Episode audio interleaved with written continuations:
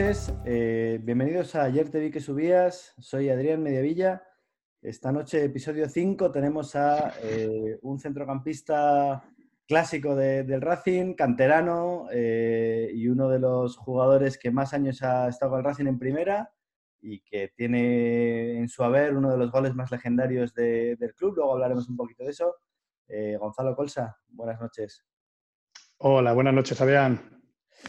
Em, a ver, la primera pregunta es verdad que en esta serie hablamos mucho de Nando Yosu y alguna gente cuando hemos anunciado que íbamos a hablar contigo nos preguntaban, pero joder, Colsa y Yosu, ¿en qué momento eh, han tenido relación? ¿no? Entonces, esa es la primera pregunta. Nosotros lo tenemos claro, pero nos gustaría que lo expliques un poquito. Eh, ¿Cómo es tu relación con Nando? ¿De dónde, de dónde viene?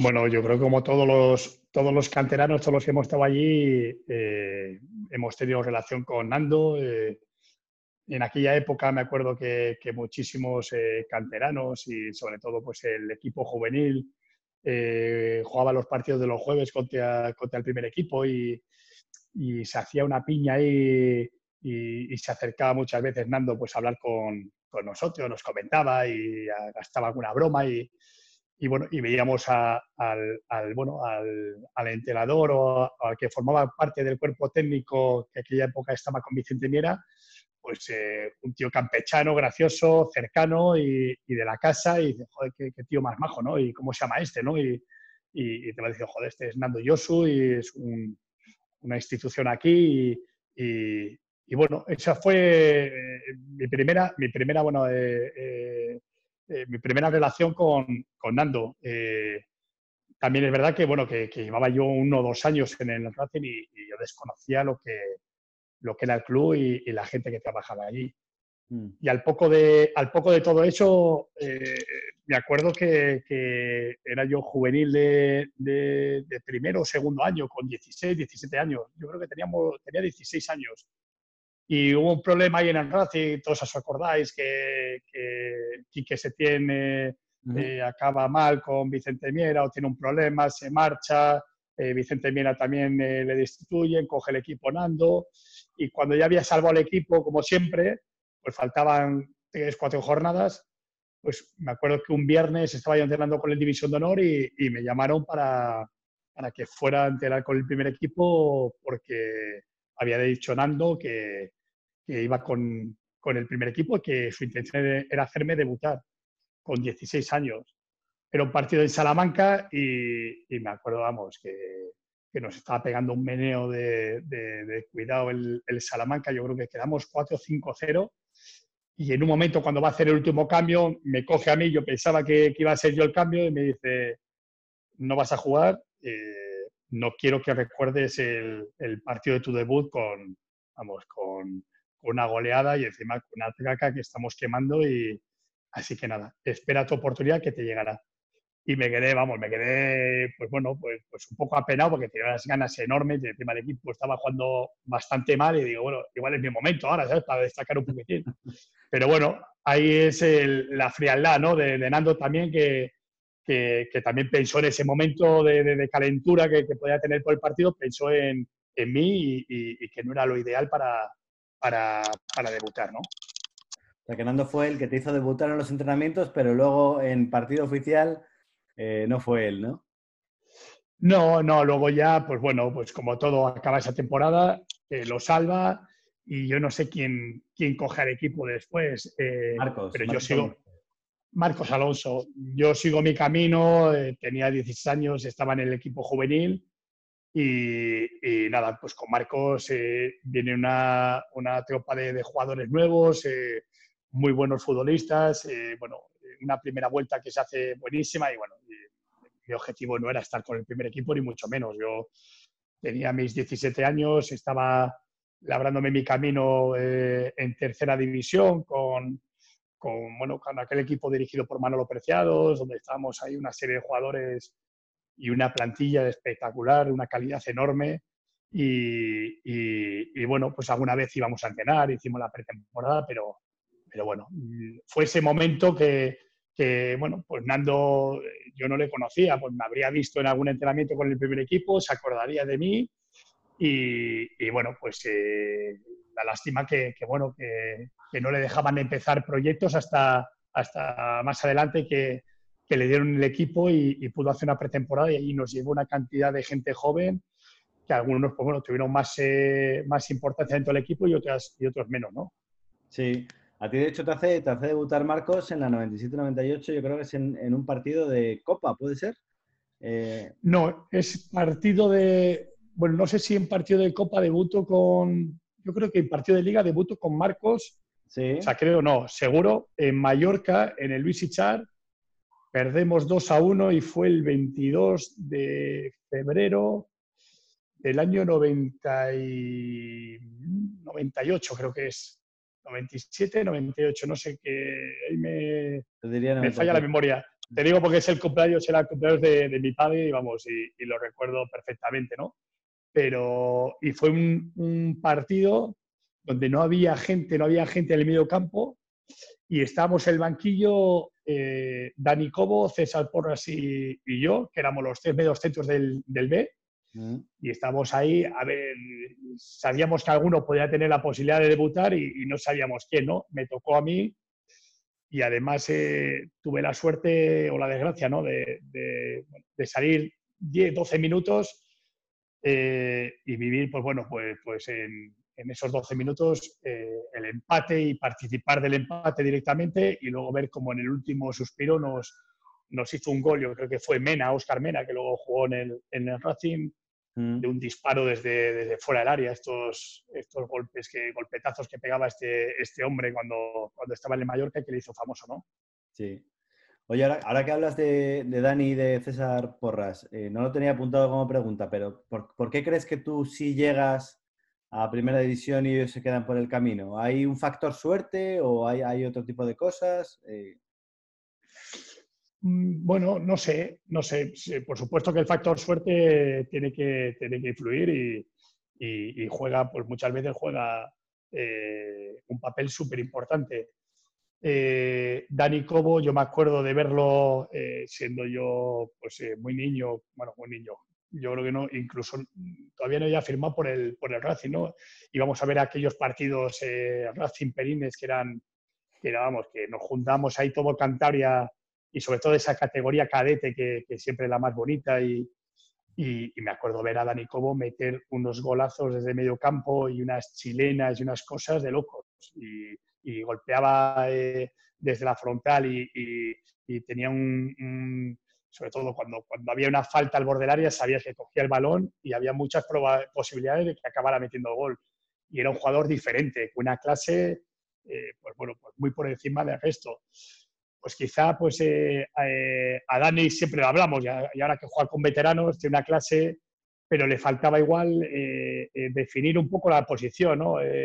porque de medio centro, que es donde jugábamos él y yo en, el, en Racing B, pues quizá para, para el fútbol profesional igual necesitaba algo más, algo más de llegada o algo más de gol, o, pero tenía una calidad, te digo, de los, de los que más calidad ha podido tener el, el, la cantera del Racing. Y César, pues César, la verdad que podía haber llegado mucho más lejos y, también es muy buen amigo y muchas veces eh, las decisiones que tomas de la vida, ¿no? Eh, eh, todos nos hemos equivocado y hemos acertado y algunas veces ni nos hemos dado cuenta, ¿no? Pero él cuando ya debuta con el primer equipo y parece que está ahí, yo creo que se marcha a Asturias a jugar y narices te vas a Asturias, tío, que, que podrías haber continuado por aquí y bueno, pues al final el camino directo es el más complicado, pero si le das una vuelta, hay gente que con 22, 23, 24 años, mira el caso de ahora de Sergio, que ha dado vueltas por el Pontejo, el Laredo, el Albericia y acaba en el primer equipo del Racing, ¿no? Pues César ahí tomó, yo creo que una, decisión eh, incorrecta porque, porque tenía también calidad para, haber hecho cosas en el fútbol, ¿no? Y, luego ha habido jugadores también que no son ni César ni Dani, que, que podían haber llegado y que, por cuestiones de, salud, de, una lesión en el momento. Me acuerdo de un competidor del centro del campo, como era Rubén, un chico que era más joven que yo, no me acuerdo el apellido, pero zurdo, medio centro, buenísimo. Iba a debutar con el primer equipo, con Gustavo Benítez, eh, contra el Alavés en Vitoria. y, y, bueno, pues una nevada hizo que suspendiera el partido y no llegó a debutar y a la semana siguiente se rompe el cruzado. Y cuando se recupera, al poco tiempo se vuelve otra vez a romper el cruzado y ya pues, pues acaba por un equipo de tercera, pero con una calidad enorme para poder llegar, ¿no? Entonces, eh, claro que tenéis que tener suerte y luego trabajártelo. El que no tiene esas condiciones, digamos, canales o, digamos, eh, que se tiene, esa, ese aura que, pues eh, tenemos que trabajarlo todos los días y, ser profesionales y, bueno, y, y currárnoslo continuamente. Y bueno, ahí el ejemplo, tenemos el ejemplo de esa, de esa clase de, obreros, lo tenemos con Pedro Boniti. Te iba a decir que, esa era mi pregunta, que dónde estaba Pedro, porque Pedro, fíjate, estábamos hablando el otro día con Alberto, hemos hablado con Pablo Alfaro, y los tíos nos decían, no, no, a, Pedro se le veía claramente que el tío iba a llegar. Curraba como el que más, pero, pero tenía una capacidad de desmarque, una potencia que no lo tenía nadie más, ¿no? Eh, ellos, ellos todos, todos te decían que ellos creen que, o creían en su momento que iba a llegar Pedro. Bueno, eh, sí, pero, pero vulgarmente te lo digo, ha tenido que comer mierda por tercera división. Por eso muchas veces ahora que veo jugadores y, amigos, amigos que juegan en tercera, amigos que, bueno, a través de, la clínica que tenemos y pues colaboramos con futbolistas y ya, eh, no tienen paciencia, ¿no? Y, yo les pongo el ejemplo de Pedro. Pues si tú no tienes paciencia, si tú crees que la tercera división te queda pequeña, Imagínate Pedro Monitis, que estuvo, no sé, cinco, seis años en tercera división, eh, bueno, eh, pegándose en todos los campos, eh, embarrándose por todos lados, todos los jugadores contrarios de tercera, que la tercera era complicadísima, mm. pues iban a por él, porque sabían que era el jugador que marcaba las diferencias en la categoría. ha sido un jugador que, vamos, que, más se lo ha trabajado para llegar y, mira, eh, no sé si habéis visto hace poco eh, las declaraciones de Turán. Eh, esa es la realidad de Pedro Munitis. Y, mira, Turán tuvo que aprender de un partido internacional para darse cuenta de la palabra humildad y, eso es lo que le hace grande, ¿no? el darte cuenta que te has equivocado y decir, oye, tengo la foto de Pedro Munitis en mi despacho para que me recuerde todos los días la lección que aprendí aquel día. Y se lo diré a mis hijos y a, y, en una entrevista al primero que, me venga de frente. ¿Qué es lo que has aprendido en este? Pues, tener humildad, tener respeto por, los compañeros, por los contrarios y, Pedro Munitis lo tenía. Lo tenía primero a esta profesión y la sigue teniendo. Es un enfermo del fútbol. Le puede mejor, peor, estar en segunda vez, en segunda. El tío ha nacido para esto y es feliz con esto. Y cuando se pone el chándal es feliz y cuando se ponía las botas de fútbol y había que entrenar era feliz. Y, la verdad que, bueno, que todo lo que, lo que le surja, lo que le vaya eh, sucediendo en esto del fútbol, para bien y para mal, sea, ganar o perder un partido, es maravilloso y me alegro muchísimo de, que siga cumpliendo su sueño. ¿no? Pedro Monitis, eh, mito absoluto del Racing. Eh, total. El otro día se estaba hablando de si, creo que era Merino el que preguntaba en Twitter si entre Ceballos, Munitis y Quique Setién con quién nos quedábamos y la mayoría de la gente era imposible elegir, que, no, había manera, ¿no? De quedarse con solo uno de esos tres. No, no, la verdad que no. Que todos han sido, los tres han sido muy grandes y, y racinguistas hasta la médula y, gente que, que la verdad que les tenemos todos los que somos los veteranos de Racing tenemos ahí un grupito. La verdad que no estamos muy bien eh, coordinados y muy bien eh, ordenados y podríamos hacer muchas más cosas. Es una pena, es una pena porque, porque además eh, nos tenemos un cariño enorme, ¿sabes? Pero, pero yo creo que podríamos hacer algo más. el otro día, a raíz de todo esto, te lo cuento también, eso, en primicia, ¿no? le hicimos un homenaje así espontáneo que lo empezó Geli, Geli a las nueve y media de la mañana o diez de la mañana, eh, hizo un comentario de pedio tal y, y empezamos todos a... Yo, por el privado le iba diciendo al Pitbull, que es como le llamo yo a Pedro, le decía, Pitbull, que estás llorando, ¿no? Estás llorando, qué bonito todo esto. Es lo más bonito que, te pueden decir, el homenaje más bonito que puedes recibir, aparte de tu gente, ¿no? Es que tus propios compañeros de profesión reconozcan eh, eh, lo que ha sido eh, en un vestuario lo que ha sido en un campo, en un terreno de juego, lo profesional que haya sido, eh, todo lo que te has dejado en cada entrenamiento, en cada partido, que nadie te diga nada. Es lo que, lo que siempre nos decía a los entrenadores, estos antiguos, que nadie te reproche nada. Venir aquí, terminar el partido, la camisa sudada, has perdido, han sido mejores, pero que nadie te recrimine nada, ¿no? Y, y esto es muchas veces lo que nos tenemos que hacer, o el examen de conciencia que nos tenemos que hacer los futbolistas, ¿no? O los deportistas. Que nadie te venga y te diga que podías haber hecho más o, o que te has estado tocando las narices en el campo, no. Te dejas todo y, y, eso se aprende entrenando. No hay, si lo quieres poner en práctica el día del partido, no llegas. Tienes que estar todos los días entrenando, todos los días manteniendo ese nivel y Pedro era un fatigas. Pedro hacía que los demás sintiéramos vergüenza muchas veces del entrenamiento que habíamos hecho, porque le veías a él patear con 32, 34, 36 años con la ilusión de la de, la de Dios y dices, es una bestia, ¿no? Es un fenómeno.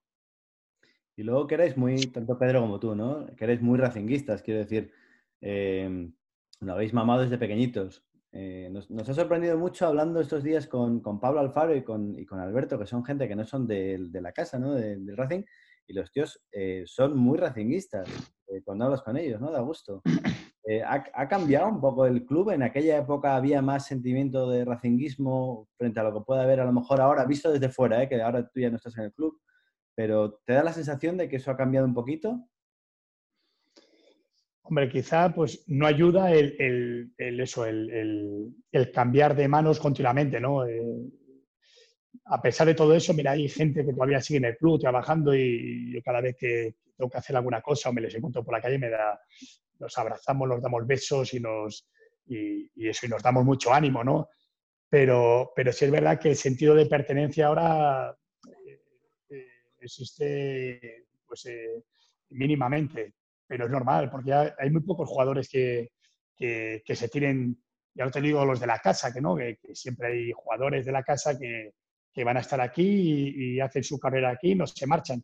Pero jugadores de fuera, como, como ha sido el caso de Jesús Merino, que se tiró años, o Pablo Alfaro, que estuvo, se marchó, volvió, eh, que han estado cinco o seis años y que no sabe si han nacido en, en Tolosa o en, o en, Santander, ¿no? Encima, a día de hoy, eh, como en el caso de Jesús, sigue viviendo aquí eso ya no existe, pero ni aquí, ni en Santander, ni, ni en ningún lado, ¿no? Eh, somos, eh, o son ahora mismo los futbolistas, mercancía y, y, y, tiene que haber traspasos, tiene que haber movimiento de dinero y, y bueno, pues eh, somos como jugadores ya casi de, de la NBA, ¿no? Que, que, en un momento dado te dicen, oye, pues eh, te hemos vendido y, claro, tú mientras eh, sigas ganando y, sigas mejorando, pues, pues, por supuesto, ¿no? Pero, pero eso ha cambiado, pero es normal, ¿no? Es normal. Eh, yo veo ahora eh, los jugadores de la casa, también los, los canteranos, ¿no? Los, la gente de la base, y veo también mucho movimiento ¿no? de, de, de, muchísimos jugadores que se marchan a otros clubes. Que, no, vamos, que, que el Racing no tiene nada que envidiar, ¿sabes? Eh, a un Deportivo, a un Levante o a o, o, equipos que, que, bueno, que están en segunda división, eh, que vamos, que, joder, es que no se tienen que marchar los chavales o no tienen ni, ni siquiera pensarlo, ¿no? El, el, tener la posibilidad de marcharse porque aquí en el Racing no, no les da la oportunidad. Eh, creo que hay demasiados, demasiados satélites ¿no? alrededor de, del mundo del fútbol y, cada vez eh, más pronto y, y, que no ayudan a que, a que los jugadores sientan los colores de, de, de, bueno, del equipo de tu ciudad. ¿no? Mm. Oye, Gonzalo, yo antes estaba mirando tu currículum y la verdad es que cuando lo miran en detalle me he dado cuenta de una cosa, eh, es una pregunta un poquito bajonera, luego hablaremos de las cosas buenas, pero tú has bajado con el Racing tres veces, ¿no? Dos de jugador y una de entrenador. Sí, sí, sí, sí, sí. ¿Cómo, cómo, cómo lo vive un chaval de la casa al final, lo de bajar a segunda? Además, has bajado al principio de tu carrera, al final de tu carrera, después de retirarte. ¿Cómo, ¿Lo has vivido diferente? ¿Cómo, qué, ¿Qué sensación te queda?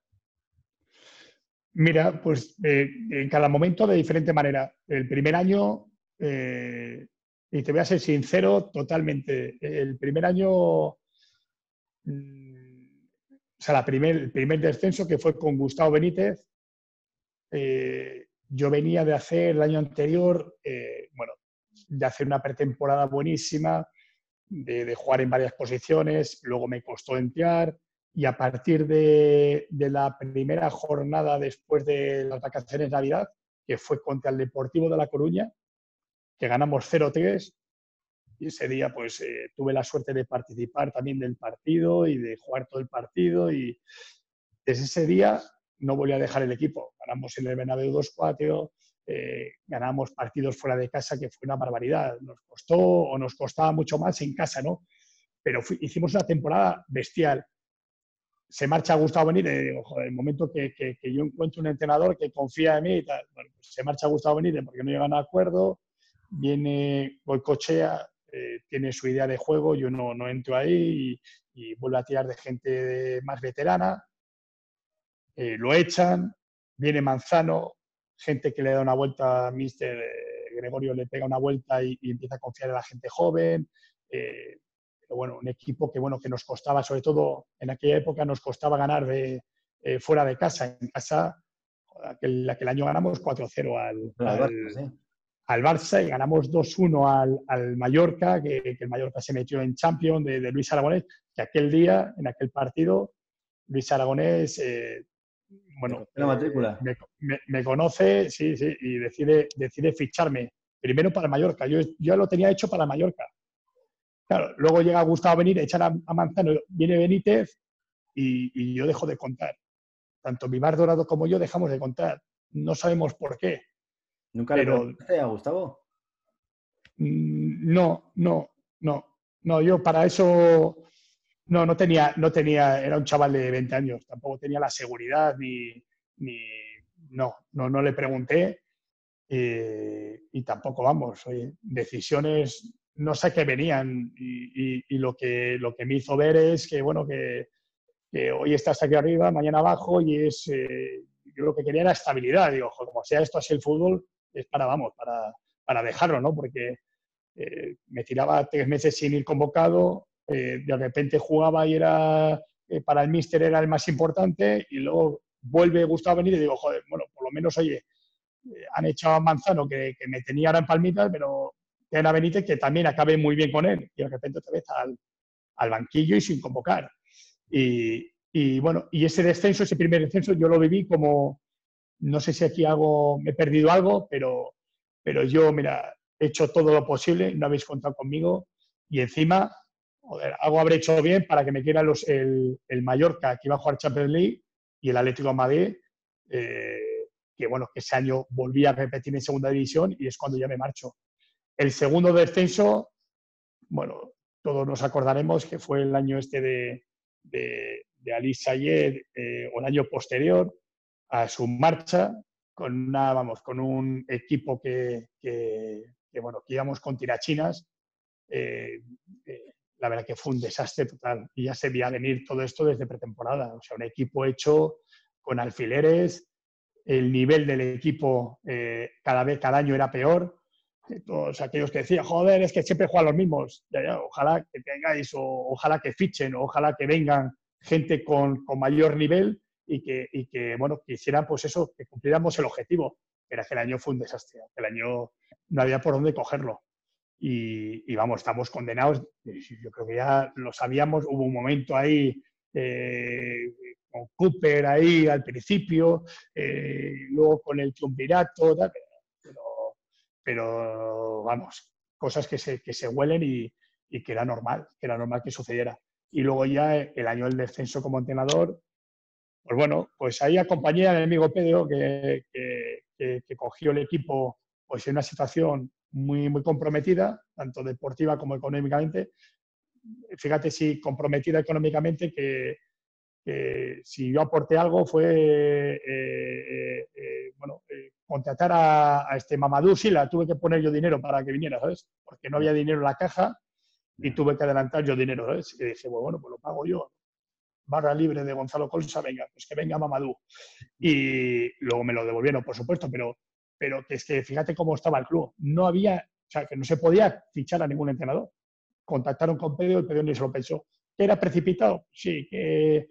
Pero bueno, que nos quite lo bailado y se me dice que nos quite lo bailado, lo que hemos aprendido, lo que hemos mejorado. Y estuvimos a punto, que nadie se olvide, que estuvimos a punto de, que el equipo se salvara, consiguiendo más puntos que, Además que como, la gente no hace las estadísticas para sus intereses, yo te hago para los nuestros. Fuimos en, esas 10, 12 jornadas que estuvimos, fuimos el equipo, el decimosegundo mejor equipo de segunda. Eh, con Cone no se había ganado un partido. Sin Cone empezamos a ganar partidos, nos ganamos cinco o seis partidos. Eh, nuestra cagada fue el día de la Ponferradina en casa. Y también nos quitaron a David Concha y a los hermanos San Emeterio para ir con la selección. Eh, bueno, pues cosas que suceden. Eso ya lo sabíamos de hacía muchos meses antes, que, que la sub-21 funciona de esa manera. Pero que vamos, que estuvimos a, a, dos a un gol, sabiendo un poquitín, a mí, vamos, sabíamos lo que iba a pasar ese día, ¿sabes? porque aquí en el mundo del fútbol ya sabes un poco cómo funciona todo esto, ¿no? Mm. Eh, no, no, no, te sorprenda todo lo que sale de, de, los amaños y todo eso, porque, pero que, que vamos, que, que, que, aún así estuvimos ahí a puntito de, de, de rascar. Y al año siguiente, pues bueno, pues cogimos el equipo en segunda B, fue un año, ese sí que fue un año complicado, ese sí que fue un año jodido, difícil, complicado, con una presión y un sufrimiento tremendo y, y, y lo mismo, no cumplimos el objetivo y, y, ahí salimos a dar la cara aquel fin de semana contra el Cádiz en el Sardino, llevamos nuestra pitada merecida o inmerecida, eso da igual, y salimos del club. Y hasta el día de hoy, y, racinguistas como siempre, deseándolo lo mejor al, al club, al equipo y, y, siempre dispuestos a ayudar, ¿no? Más Pedro que yo, porque Pedro sí que es un kamikaze que volvería otra vez y repetiría las mismas experiencias con esa experiencia que ha ganado, yo igual me lo pensaría no dos veces, igual, igual muchas más, ¿no? Pero, pero orgullosos de, de haber estado en cada momento y que quede claro que ni nos lucramos ni fue todo lo contrario. Yo perdí no perdí pelo porque ya lo, había perdido, pero perdí años de, de disfrute y, dije, esto no es para mí. Yo creo que ahí me di cuenta que esto no quiero yo para mi vida. Eh, seguir metido en una burbuja con esta presión. Yo quiero disfrutar de otras cosas y yo he venido para otras cosas y así que le dije a, a mi amigo, le dije, empieza a volar solo, que estás preparado, empieza a mejorar. Le acompañé a Ponferrada porque, porque no tenía segundo, no tenía recambio y fue todo muy, muy rapidito. Pero ya cuando se fue a Murcia le dije que, que no se preocupara, que yo cuidaba de, de su hijo David, que le entreno en, en, el equipo del España Cueto y de la clínica y que, y que cumpliera su sueño como, como, tenía que hacer. Te iba a decir, tú, tú además arrancas muy pronto, muy jovencito en, en, esto del fútbol profesional, pero te retiras con 33 años, ¿no? Eh, haces un último, una última batalla en el Mirandés, que juegas eh, partidos, poco más. Eh, ¿Estabas muy cansado? ¿Estabas muy cascado? ¿Qué, qué, qué te pasó ahí? Pues mira, pues como hablábamos antes de César, me lo aplico yo. En una mala decisión, en un momento, sí, en un momento débil, en un momento ya que estaba hasta las narices de, de, del fútbol, eh, un año, pues, eh, no un año, seis, seis, años aquí en el Racing que vivimos de todo. Vivimos, vamos, cinco años maravillosos y un último año que fue un desastre, que fue un suplicio. Pero, pero quizá pues ahí tenía que haber tenido más paciencia o, o tenía que haber de, de elegido pues, eh, la mejor opción y elegí lo más cercano a casa. Acaba de tener mi primer hijo, eh, no me apetecía seguir peleando.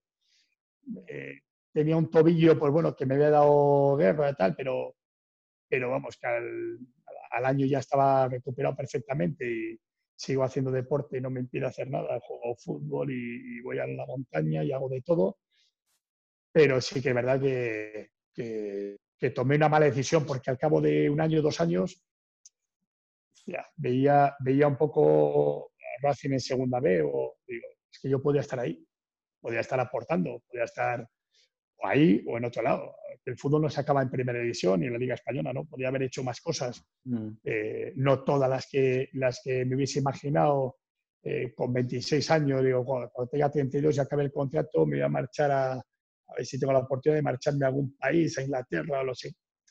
Pues no, pues, pues, pues, pues eh, ya eres mayor y, y, y, ahí priman otras cosas, pero, pero sí haberme, haberme tirado una aventura y, y haber disfrutado, porque en esto del fútbol profesional muchas veces eh, se te pasa el tiempo volando y, y no disfrutas de, ni siquiera de cuando vas a la UEFA, ¿no?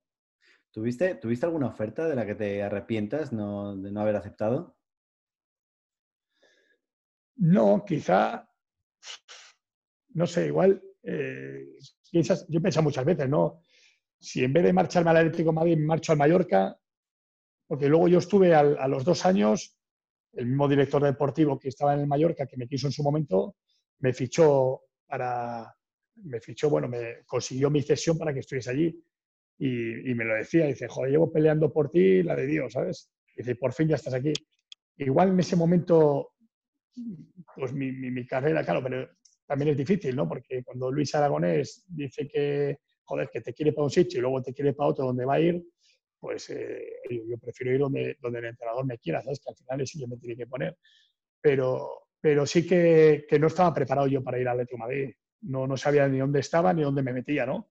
y si hubiera elegido el camino más, eh, no más difícil o más largo, eh, otro camino como es el del Mallorca, pues igual la, historia hubiese, hubiese cambiado. Mm, si me hubiera eh, marchado del, o me hubiese quedado en Valladolid, porque también tuve la posibilidad de quedarme en Valladolid después de mi primera sesión y, y donde un sitio donde estuve feliz, estaba también a mitad de camino de todo, donde me encontré, encontré con, toda, con todo el entorno necesario para disfrutar del fútbol y para ser y sentirme importante. Crecí una barbaridad como, como futbolista y, y, bueno, pues si, si, hubiese, si hubiese quedado un par de años más allí, tampoco dependía muchas cosas de mí. En esa época, cuando salgo de Valladolid, me quería el Sevilla y al final el Atlético de Madrid me dice, no, no, es que ni a un lado ni a otro te vienes para casa y a los dos meses me ceden, fichan a Ibagaza y me ceden ahí a Mallorca. Digo, yo lo que quiero es jugar, soy muy joven. Pero sí, hay momentos ahí que, decisiones ahí que, o incluso el, después de entrar en UEFA, tengo la posibilidad de marcharme al Betis y de marcharme a un equipo extranjero. Y, pero digo, joder, ¿cómo me voy a marchar ahora si voy a jugar la UEFA con el, con el Racing después de la temporada que hemos hecho? Pero sí que tuve la posibilidad de, y dices, joder, igual me tira que... Bueno, ¿qué más da? Igual me voy y, a los dos días estoy otra vez en casa o te lesiona, Dios nunca sabe, ¿no?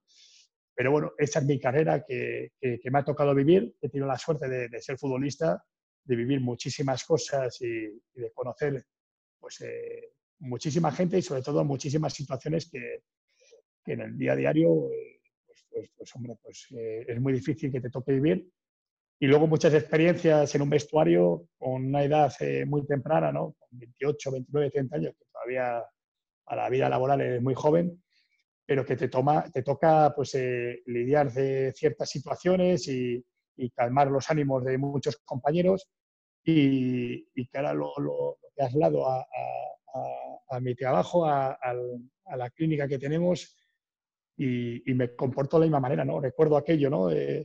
En esos momentos de tensión, ¿qué, qué decisiones tomamos o cómo actuamos, ¿no? Y, y, la verdad que yo trato, trato, a mis empleados como un equipo de, fútbol. al final, yo no soy ni el entrenador, ni el presidente, ni, ni el que pone la pasta, no. Yo soy uno más que tengo mi labor, pero que, les tengo que hacer importantes a ellos, que son los, que, los verdaderos protagonistas de, de que se gane, se empate o se pierda, ¿no? Y voy con ellos a muerte y hay que demostrarlo día a día, ¿no? Te voy a preguntar por entrenadores ahora. Eh, bajaste, es verdad, con el Racing, pero inmediatamente te ficha, vamos a hacer memoria, te ficha el Atlético de Madrid con Luis Aragonés, que es el año que el equipo vuelve a, primera. Eh, ¿Cómo es esa temporada? ¿Cómo, ¿Cómo, era Luis? ¿Luis se parecía a Nando Josu en algo? ¿Eran entrenadores de estos de, club de toda la vida? ¿Había diferencias? Eh, cuéntanos un poco. Bueno,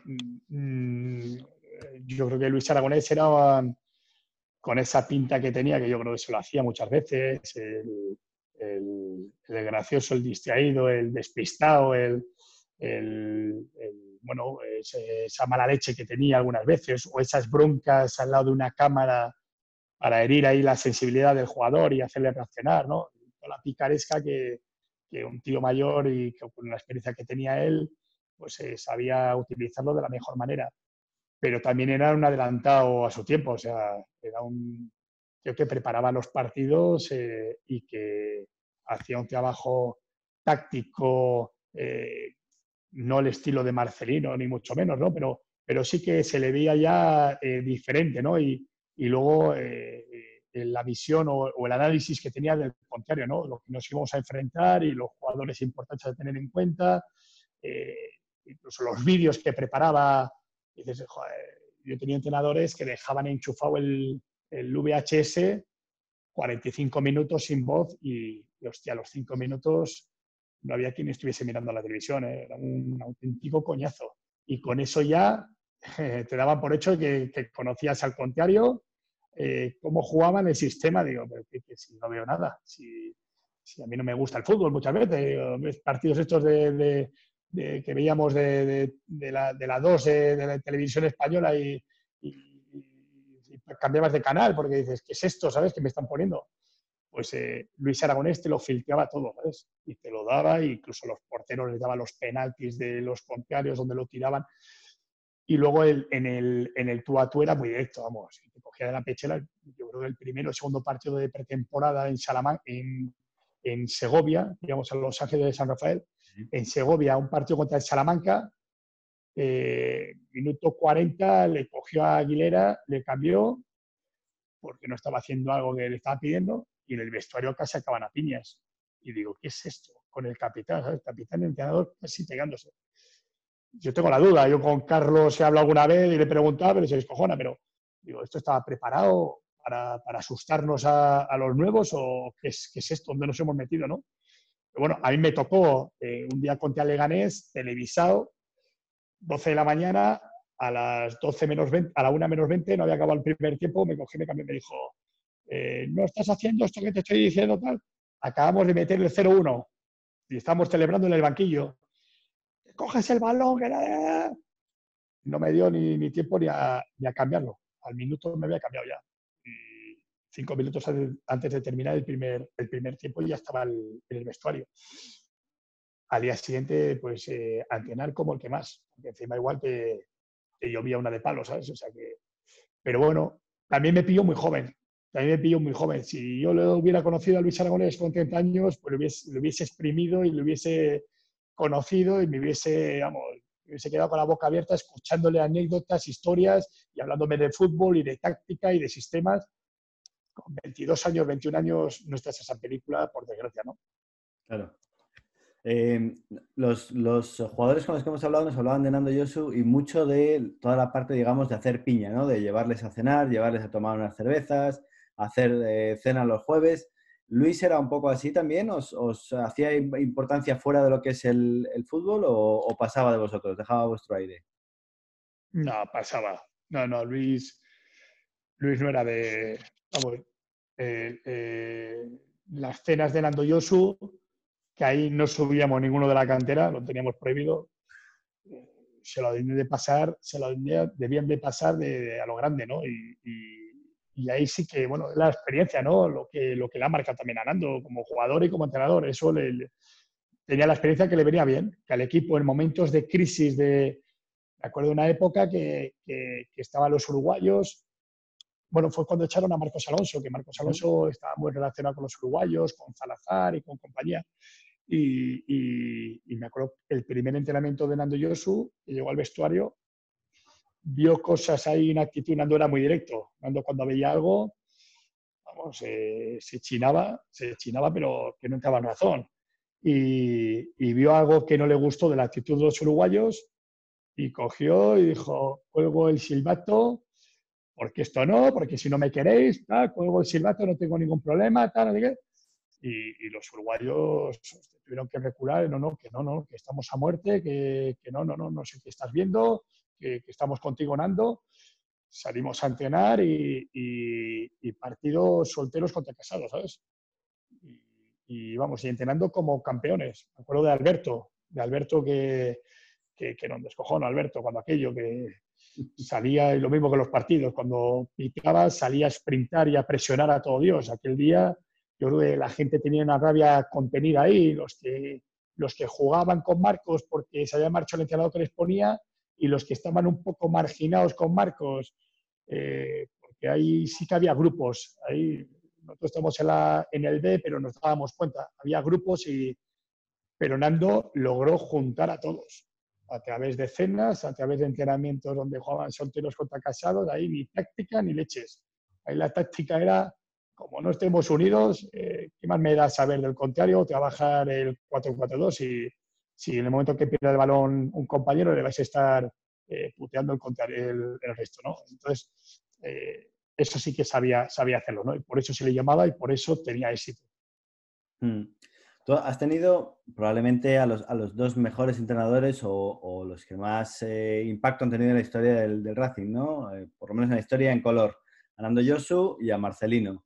Eh, ¿cómo, ¿cómo, era Marcelino en, contraste con Yosu? Tiene pinta de ser un tío mucho más metódico, mucho más, digamos, un entrenador más moderno, ¿no? En, en ese sentido. Sí, vamos, no, no, no, tenía que ver. Marce era un controlador nato, o sea, tenía que tener eh, todo bajo control, eh, el aspecto físico eh, que tenía a su, a su, persona de confianza, que sigue trabajando con él, bueno, todo el cuerpo técnico sigue trabajando a día de hoy con él. pero vamos, la preparación física le dedicaba este tiempo, le daba la importancia a esta y todo el mundo tenía que estar en el peso, el peso que se habló se habló muchísimo y se habló con mucho desconocimiento, pero a día de hoy ves que el tema del peso y de la dieta y tal es que, es que si no cumples eso es que no vas a ningún lado. la, importancia de la alimentación. Mm. Me acuerdo hace 20 años que Pedro iba con un tupper a, las concentraciones con la española y se descojonaban de él. Los jugadores se descojonaban de él. Decían, joder, el Pedro Monitis con el tupper y tal.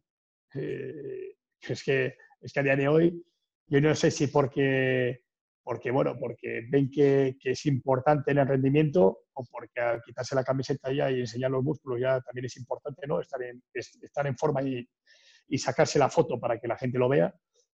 Pero es que, joder, es que la alimentación es algo primordial, vamos. Eh, que, bueno, pues eh, Marcelino lo llevó a un extremo que, bueno, como tiene que ser, ¿no? Y, y todo lo demás, y, todo de todo. Eh, salir por las noches, el cuidarse, el descansar, el estar bien hidratado, el hacer el trabajo que toca, el no escaquearse y, luego era muy directo. Si jugabas mal, al día siguiente te venía y te, y te bueno, te, decía, te decía lo que había visto y si te, si te sentaba mal, pues, pues era tu problema, pero, pero no se casaba con nadie, ¿no? Y, y, la verdad que fue un año mágico.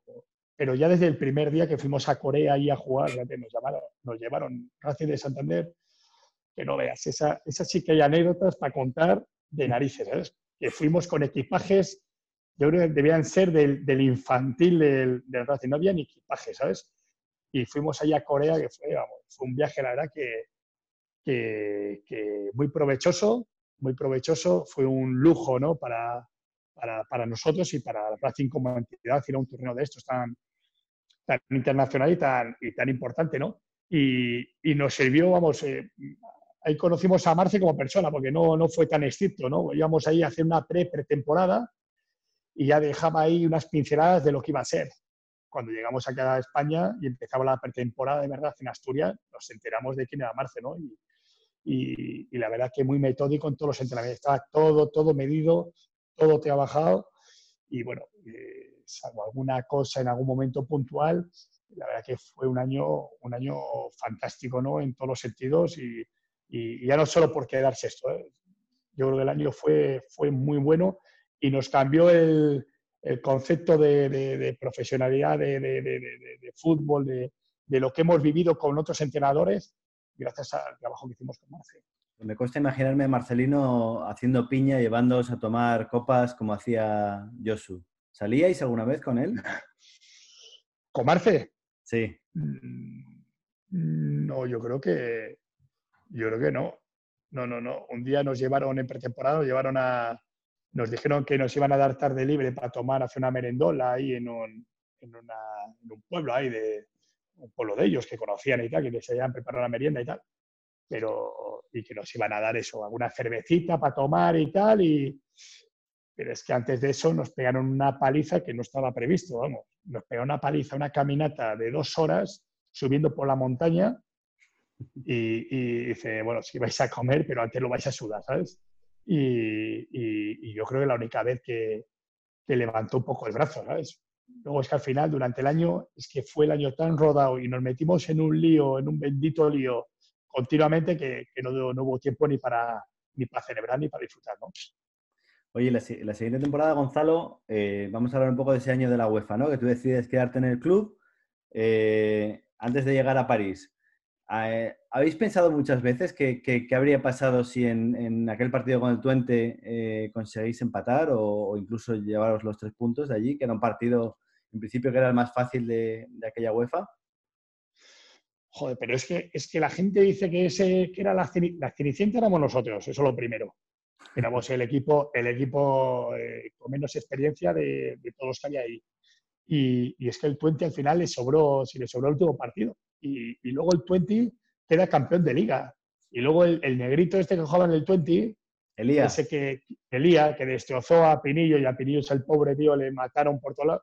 Ya que Elías este luego ha jugado en el Hamburgo y ha jugado en equipos y ha sido internacional. O sea, eh, digamos que que, estuvimos a las puertas, estuvimos a las puertas y al final, pues, pues eso, lo que te decía antes, ¿no? Eh, llegas a la última jornada, no depende de ti y suelen pasar estas cosas.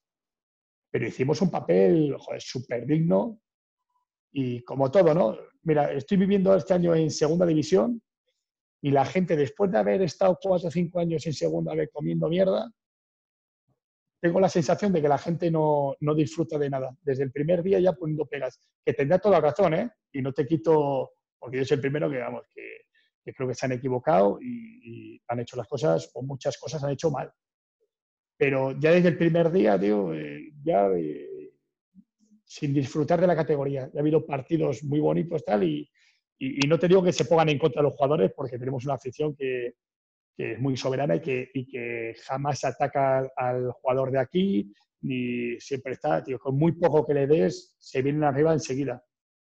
Pero sí que te da la sensación, sales del campo al día siguiente y hablas, esto es un desastre, esto no hay, que, no hay nada que hacer, esto vamos de cabeza segunda vez.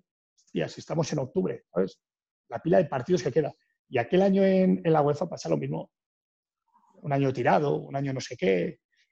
Eh, pero sí, hostia, si, si, estamos en la UEFA, vamos a disfrutar esto, vamos a disfrutar cada momento, cada partido, cada vez que pongan el himno y luego veremos. Es que aquel, aquel año jugamos la UEFA eh, eh, en la Copa del Rey, nos elimina, que fue una eliminatoria preciosa contra el Valencia. Yo creo que nos elimina en octavos de final, pero que hicimos un partidazo en Valencia que, que nos ganaron la prórroga y, estuvimos a punto de. tuvo este.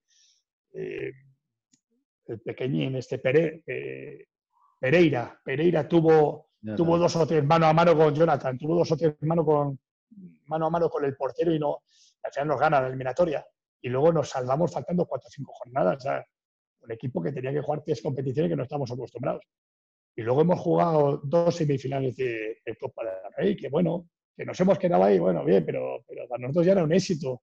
Y, y luego nos hemos salvado salvo, salvo algún año, pero de los últimos seis años, el último descendimos, creo que el quinto, el, no, el quinto o el cuarto, el cuarto creo que fue, nos salvamos la última jornada aquí en casa, pero los demás, desde el primero con Portugal, que nos salvamos faltando diez jornadas, con Marce UEFA, con, eh, eh, con Marce al siguiente vez eh, nos, nos, sobraron dos, tres jornadas, y eso son situaciones que, que hacen por suerte o por desgracia, no, no la ha tocado vivir, ¿no? Mm. Lo que pasa es que, a ver, yo te cuento una anécdota personal, ¿no? No, no me gusta contar historias personales, pero fíjate, el año de la UEFA, yo decido, yo vivía en París de aquella, y decido irme a Finlandia a ver el partido del Honkaspor, la vuelta, por si acaso nos eliminan para ver al Racing en la UEFA. Eh, yo creo que esta es un poco la, la mentalidad de, de, la gente de Santander, ¿no? ¿no? ¿no? somos muy de disfrutar el momento y creo que además eh, la sensación desde fuera, ¿eh? es que es verdad que éramos la cenicienta de un grupo que luego además, fíjate, era el Manchester City, es verdad que antes del Jeque y el San Germain antes del Jeque, pero bueno, eran dos equipos grandes, con unos jugadores de la hostia. El Schalke 04, ¿qué futbolistas tenía? Rakitic y compañía. El Twente, como tú dices, había ganado la liga. Lo que pasa es que nos da la sensación que el equipo compite bien y al final, pues eh, fíjate que nos elimina por, el, por la diferencia de goles con el Paris Saint Germain, ¿no? Nos quedamos fuera. Eh, vamos a ese partido de, de, París. Em, ¿Salís nerviosos ahí a jugar eh, en el Parque de los Príncipes? el partido, a ver, el partido, la verdad que se pone muy de, muy de, cara, de cara, no, de cara a ellos, vamos, eh, eh, enseguida, ¿no? Dos errores, además, Medi Lacen, que era un jugador súper fiable y un pedazo futbolista, y pues sí, posiblemente, posiblemente en ese escenario y, la presión que, requiere un partido de esto, ¿no? que sabes que, que bueno, que tienes que, puntuar porque si no vas a quedar eliminado. Pero más que eso, el quedar eliminado o no, es el, joder, como todo deportista, no, eh, no pues bueno, pues no eh, hacer una mala, una mala, una mala actuación o, no corresponder con la gente que, ha ido en su momento desde Santander, que fue, que fue muy numerosa.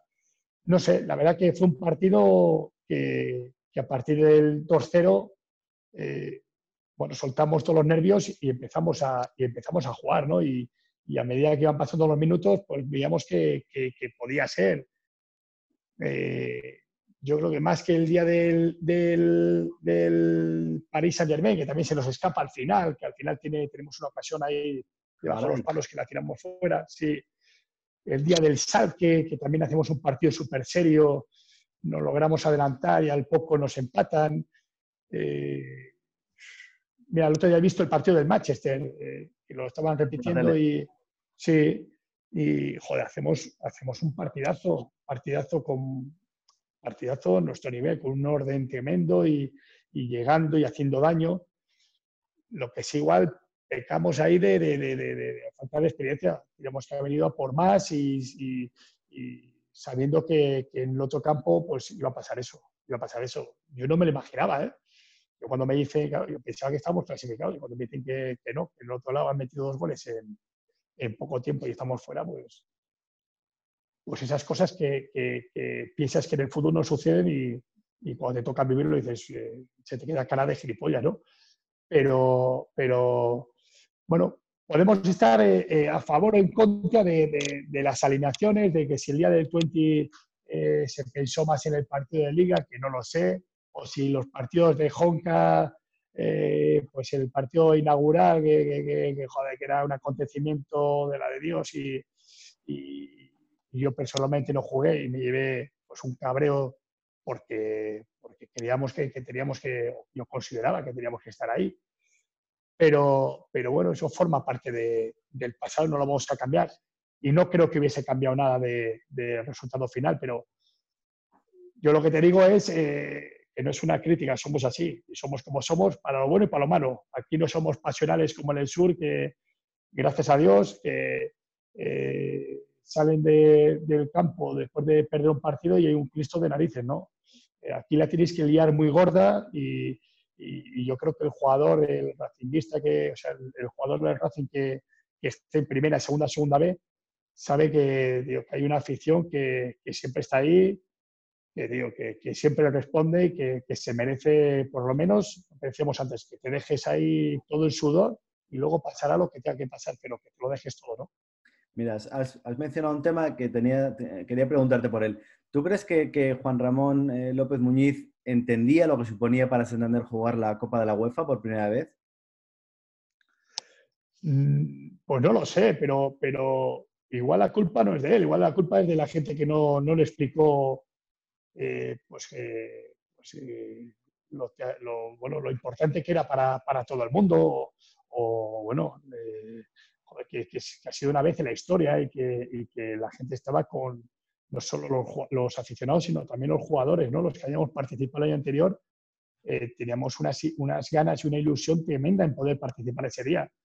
Nadie nos dijo nada, o sea, consultó el míster con, con nosotros, eh, tomó su decisión pensando en que el rival era, en teoría, pues eh, muy inferior a nosotros y que había un partido de liga el, domingo, ¿no?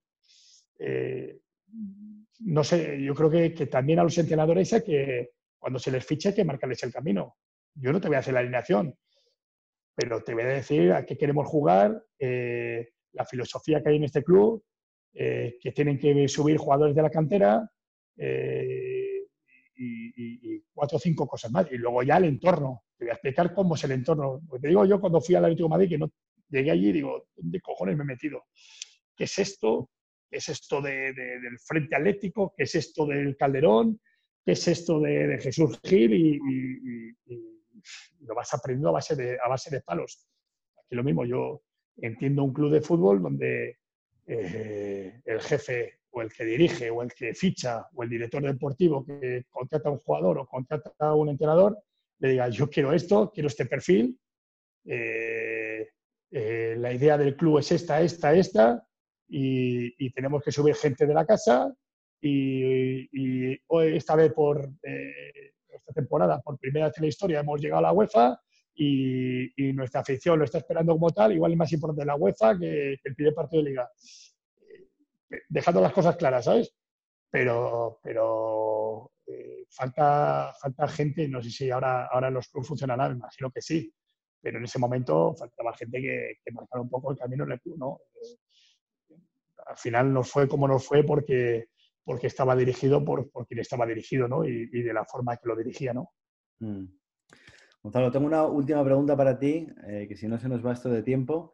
Em, sí, sí. ¿tú, cambiarías eh, la clasificación para la UEFA por haberte ido con el Racing dejándolo en primera? Yo cambiaría, vamos, por supuesto que lo cambiaría, por supuesto que lo cambiaría. Eh, yo con el año que, que hicimos con el año que vivimos y si al final esa última jornada pues nos gana el Osasuna y quedamos séptimos y no vamos a UEFA, pues hubiese sido también un éxito, hubiese sido maravillosa igual. Y, lo cambio, venga, lo cambio por quedarnos en primera y lo cambio por, por seguir jugando unos años más, haber estado también en segunda B y, haber terminado de otra forma en, el Racing de Santander yo tengo una espina clavada ahí, no con nadie, ¿eh? conmigo mismo, eh, que bueno, pues, pues, pues las cosas terminan como tienen que terminar. También estamos en una situación, o estuvimos en una situación eh, muy complicada, con una desbandada total y, donde igual los jugadores no queríamos formar parte o, que nos, nos relacionaran con los que en ese momento dirigían el club. Eh, pero, pero a mí me, dio una pena tremenda el, la manera de... Yo tampoco soy de... Ahora me estoy abriendo demasiado, ¿sabes? Pero no soy ni de, ni de despedida, ni, ni de historia, no me gustan los homenajes, no me gustan las historias estas. No me gusta porque me pongo muy... Porque no, no, no quiero ser, nunca he querido ser el centro de atención de nada. Pero no hice ninguna despedida, no, tampoco lo entendía necesario, ¿no? Pero sí me hubiese gustado salir de otra manera y, tengo una espina clavada ahí con, conmigo mismo, ¿no? Pero, pero bueno, espero que, esa espina vaya saliendo poquito a poco y, que nada, que Racing, como todos queremos, ¿no? Que, que, siga su camino y que, y que acabe bien esta temporada y si no, pues bueno, pues en segunda vez pues a volver otra vez a pelearlo para, estar ahí como, como, ha tenido que pelear toda la vida. O sea que tampoco va a ser un, drama si las cosas se intentan hacer bien y si se tiene una filosofía clara de lo que se quiere hacer y, de cómo trabajar, ¿no? Muy bien, pues eh, Gonzalo, muchísimas gracias por tu tiempo. Eh, da gusto hablar contigo porque eres racinguismo absoluto, eh, un tío que conoce la casa por dentro como muy poca gente y que ha vivido muy buenos momentos y momentos no tan buenos con el, con el club, eh, que al final es un poco lo que nos toca a todos los racinguistas, ¿no? Eh, pues, pues sí, oye, muchísimas gracias, he disfrutado, me he abierto todo lo que he podido, hay muchas anécdotas ahí que, que habrá que contarlas a partir de las 12 de la noche, igual a algunos se los asusta, pero, pero nada, que muchas gracias por, por darme la oportunidad y, y, nada, que esperemos eso, que, que, el Racing continúe muchísimos años, esté donde esté y, que nos siga dando alegrías y también alguna tristeza o alguna desgracia o alguna pena, pero que, al final somos eso, eh, sensaciones y, y, eso no puede cambiar, ¿no? Muchas gracias, Gonzalo. Cuídate. Muy bien. Gracias. Un abrazo. Hasta luego.